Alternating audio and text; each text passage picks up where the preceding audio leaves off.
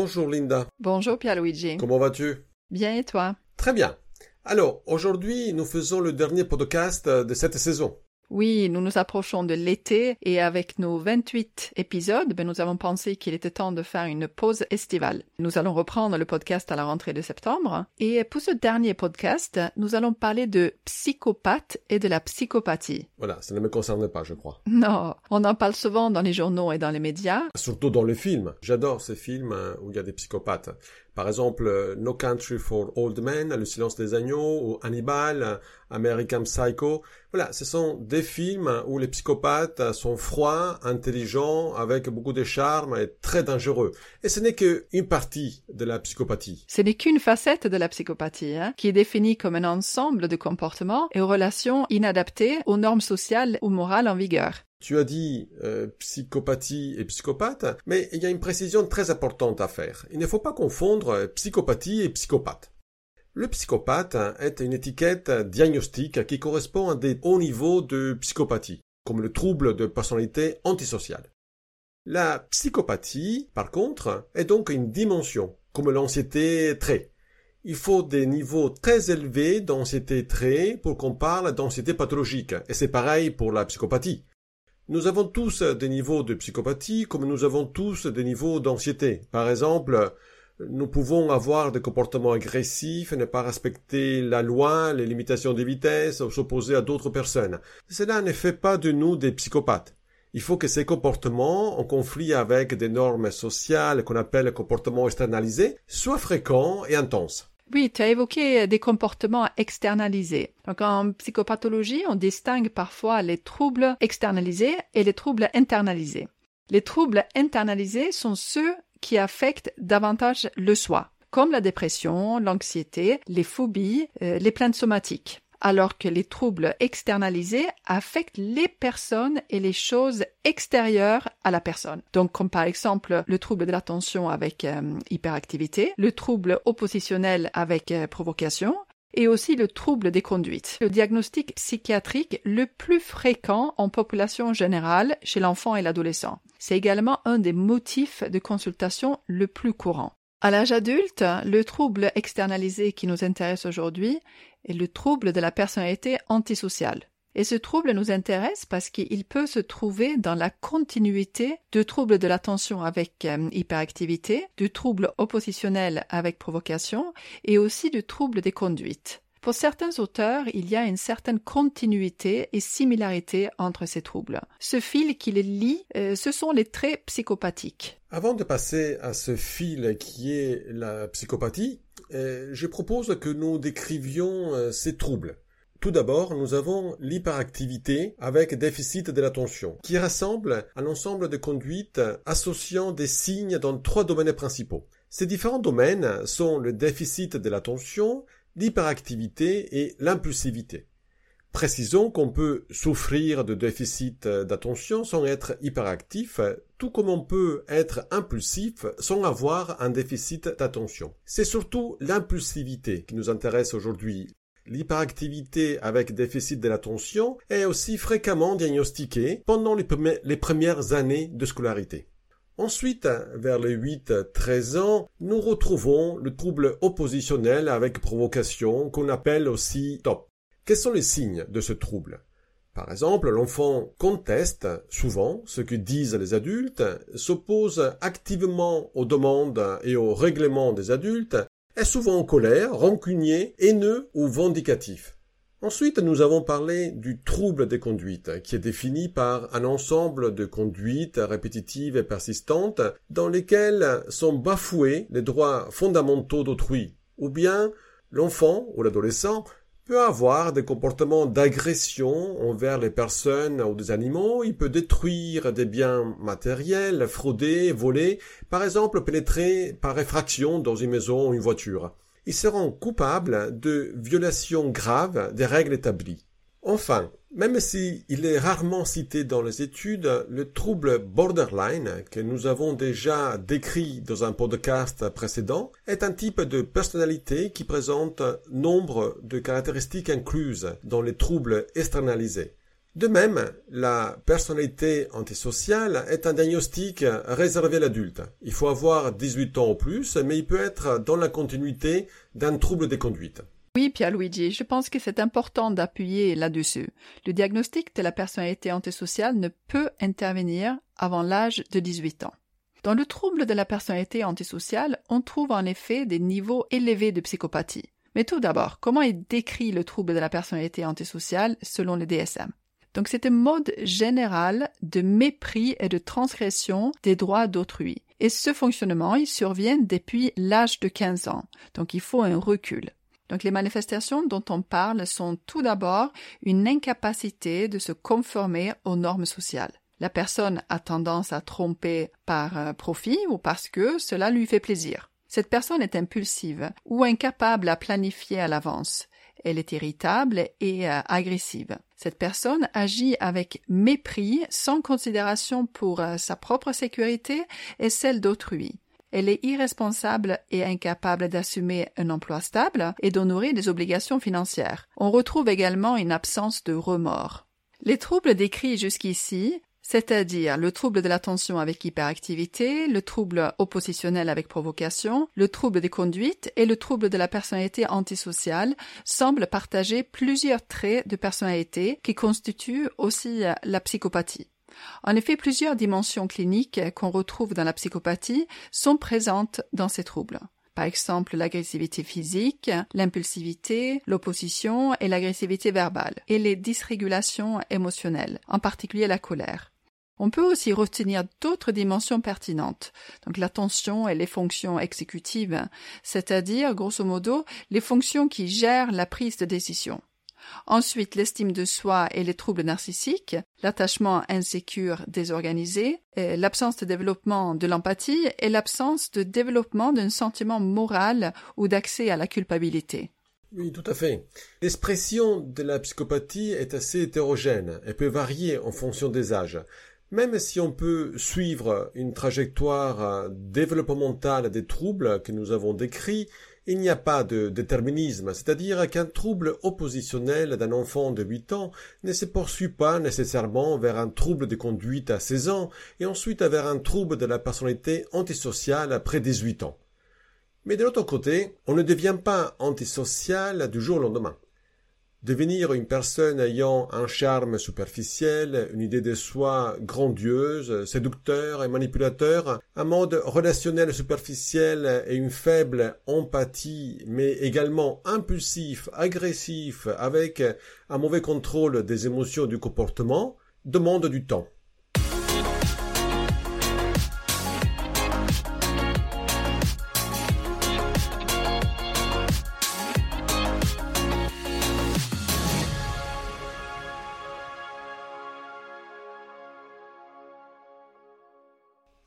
Afin de mieux décrire la psychopathie, nous avons choisi le modèle de Patrick, développé depuis 2009, qui fait consensus dans le monde scientifique. Selon ce modèle, la psychopathie recouvre trois domaines de déviance, tels que les comportements, les relations interpersonnelles et les affects. Le modèle intégratif de Patrick et ses collègues, développé donc depuis 2009, a largement contribué à éclaircir le profil de la personnalité psychopathique en réconciliant tout d'abord les différentes approches de la psychopathie sous trois grandes dimensions ou entités.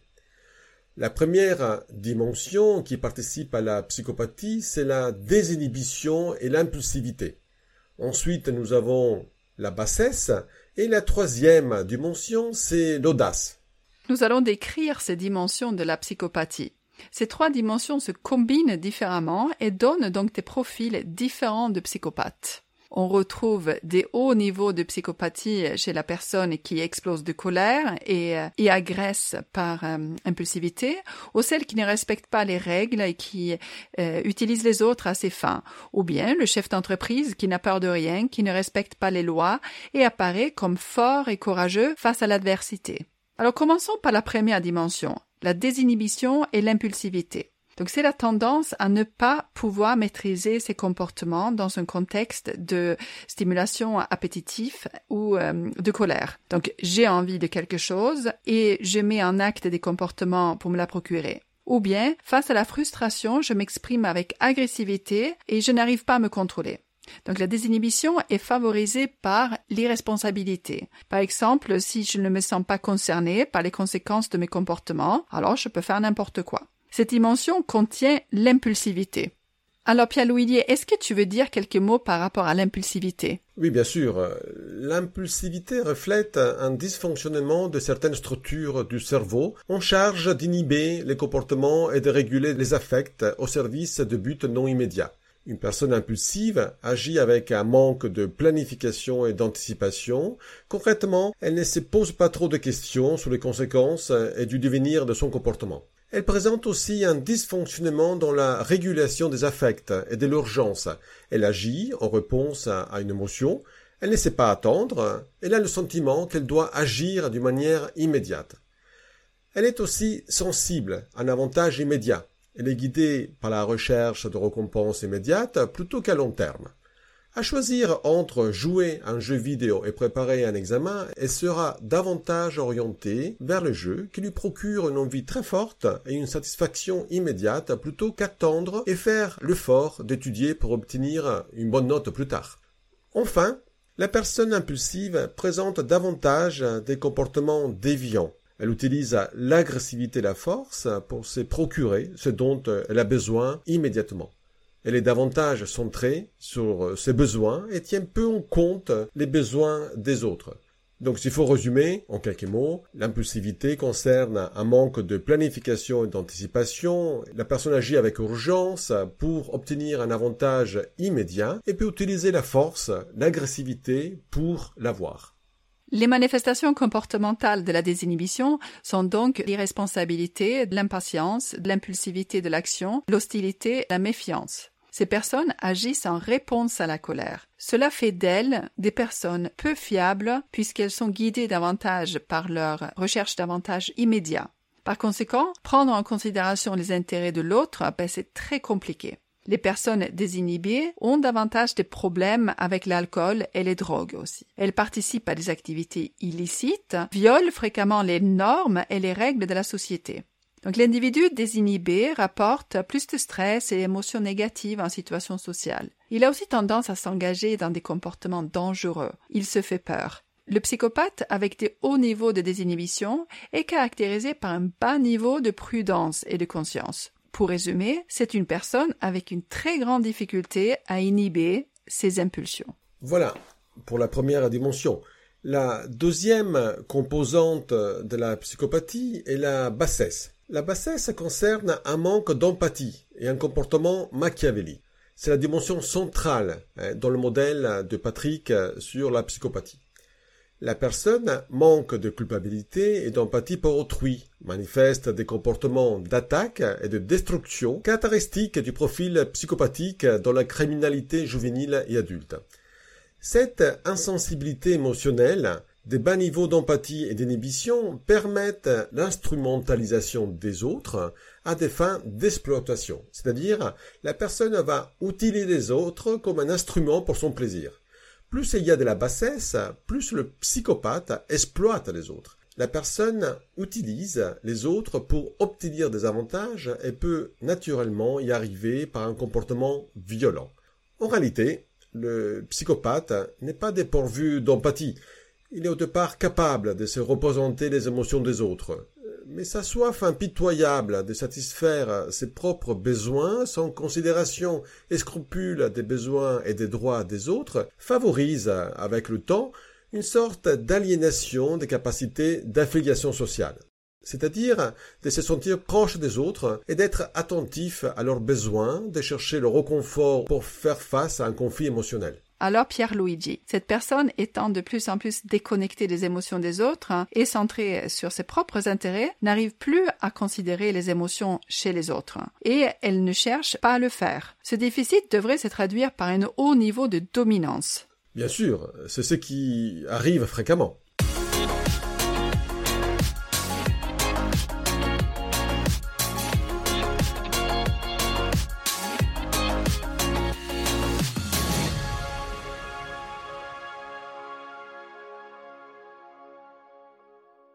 Donc les manifestations comportementales liées à la bassesse sont alors les suivantes.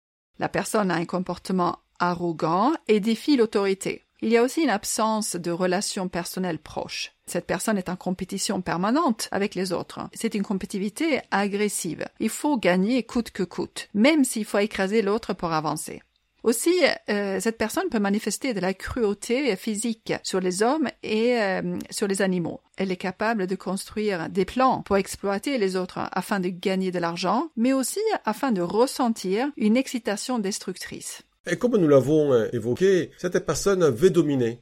Et pire, quand à la bassesse s'ajoute la désinhibition et l'impulsivité, on observe l'émergence des comportements agressifs et explosifs.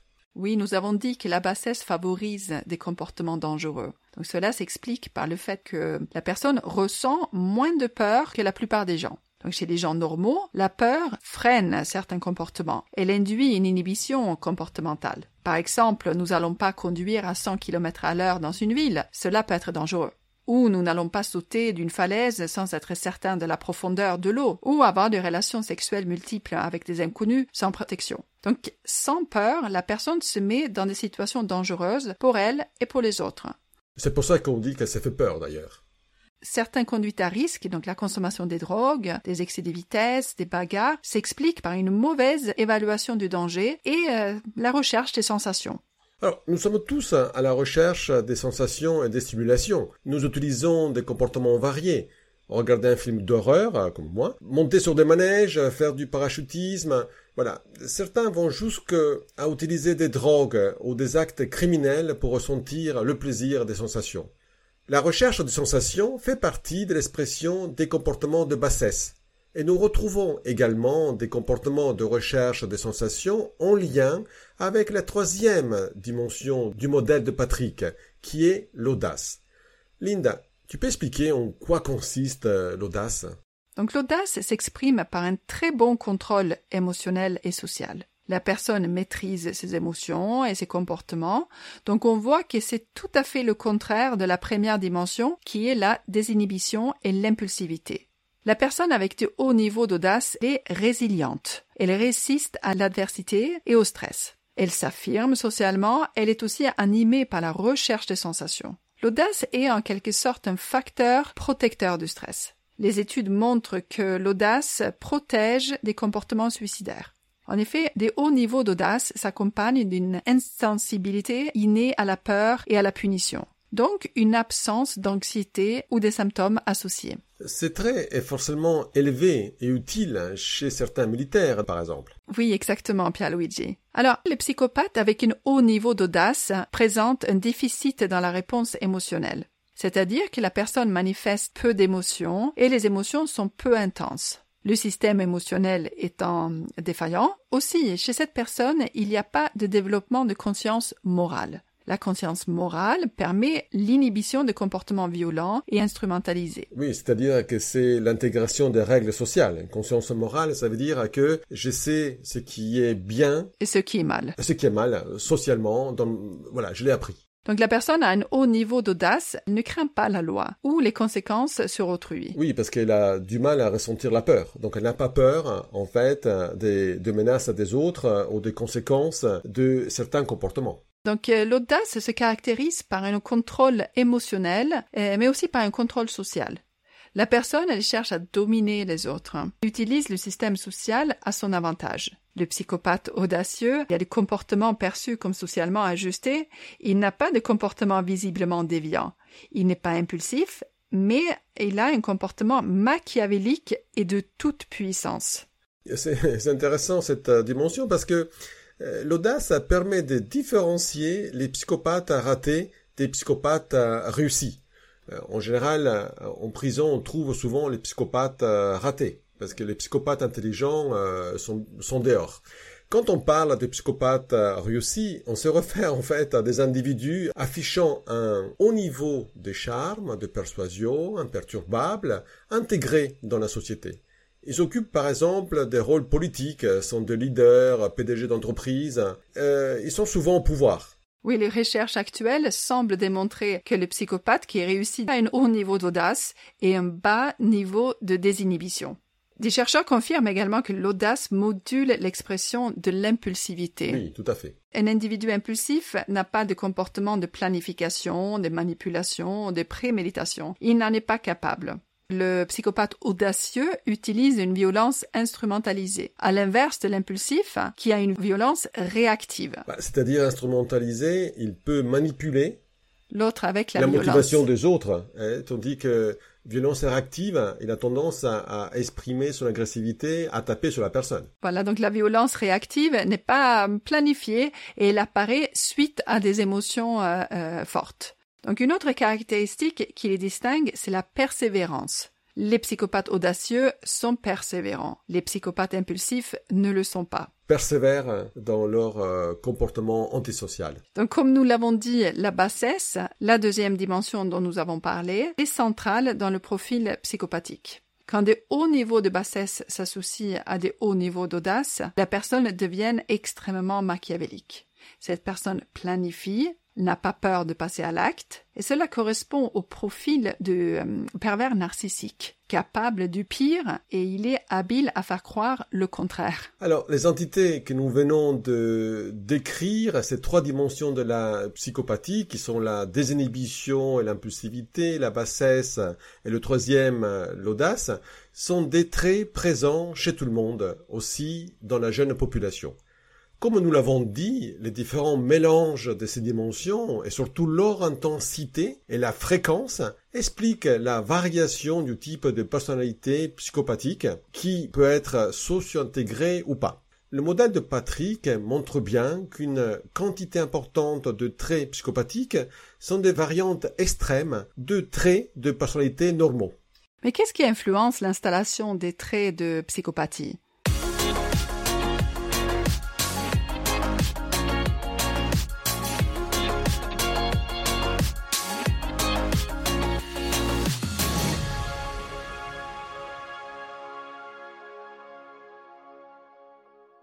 Alors, j'ai lu un très bon article de Cohen, euh, publié en 2008, où il fait la revue de la littérature sur les troubles externalisés. Et euh, dans cet article, il suggère certains éléments de réponse à cette question. Cohen constate qu'il est quasi impossible de lister de manière exhaustive les facteurs sous-jacents à ces troubles. Il y a d'abord une influence euh, génétique, un déterminisme relativement direct, comme on le retrouve euh, dans le champ de la psychiatrie, dans certaines étiologies d'autisme ou de retard mental. En ce qui concerne les facteurs environnementaux, ils sont souvent peu spécifiques et variés.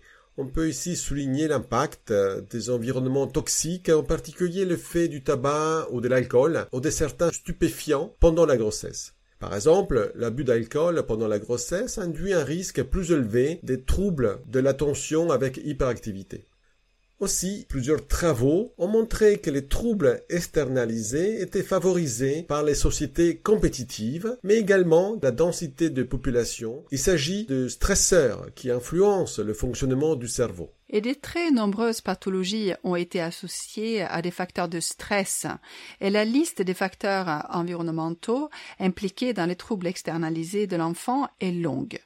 Les recherches ont pu suggérer que les expériences négatives précoces ont un effet à long terme sur le comportement et sur le système biologique, en particulier la séparation mère-bébé ou euh, la qualité des soins maternels. Aussi, euh, certaines euh, expériences précoces peuvent affecter des générations futures, donc proposant là un mécanisme de transmission non génétique de traits comportementaux. Oui, en fait, ce sont des études un peu complexes sur l'épigénétique. Oui, et l'environnement utérin peut aussi affecter le développement à travers des facteurs environnementaux plutôt que génétiques. Enfin, l'éducation parentale, les situations de violence ou de maltraitance ou de punition influencent l'apparition de ces troubles. Par exemple, un enfant qui a un trouble d'hyperactivité, ben, il risque d'être plus facilement exclu et isolé, puni. Il peut s'habituer aux punitions fréquentes qu'il reçoit à cause de son hyperactivité. Donc, il devient donc euh, plus rapidement insensible à ces punitions et imperméable aussi aux influences externes et aux pressions des adultes. Il apprend aussi à se confronter davantage aux adultes. Donc je rencontre souvent dans ma pratique des enfants avec des tendances euh, hyperactives. Et parfois ils me disent d'eux-mêmes qu'ils s'en fichent d'être punis, que cela euh, ne leur fait plus rien. Je profite toujours de ces cas là pour bien expliquer aux parents ce phénomène, pour vraiment les inciter à utiliser des récompenses plutôt que des punitions. C'est-à-dire qu'on va renforcer un comportement qui est bon pour que l'enfant le maintienne. Très bien. Je pense que nous arrivons euh, à la fin. Nous avons essayé d'expliquer en quoi consiste euh, la psychopathie et comment potentiellement on peut le devenir. Même si ce n'est pas si simple, il faut beaucoup de temps. La littérature est très riche, mais si vous avez des questions, n'hésitez pas à nous les poser. Et après cet épisode, comme nous l'avons évoqué au début, nous allons faire une petite pause estivale et nous allons revenir pour une nouvelle saison en septembre. Voilà, donc je profite euh, de cette occasion pour te remercier, Pierre-Luigi. je te remercie aussi, Linda. Pour ta collaboration et tes apports euh, très riches. Merci à tous nos auditeurs et euh, on vous dit à bientôt. Bonnes vacances, bon courage, profitez bien. Et vaccinez-vous. Vaccinez-vous. Au revoir. Au revoir.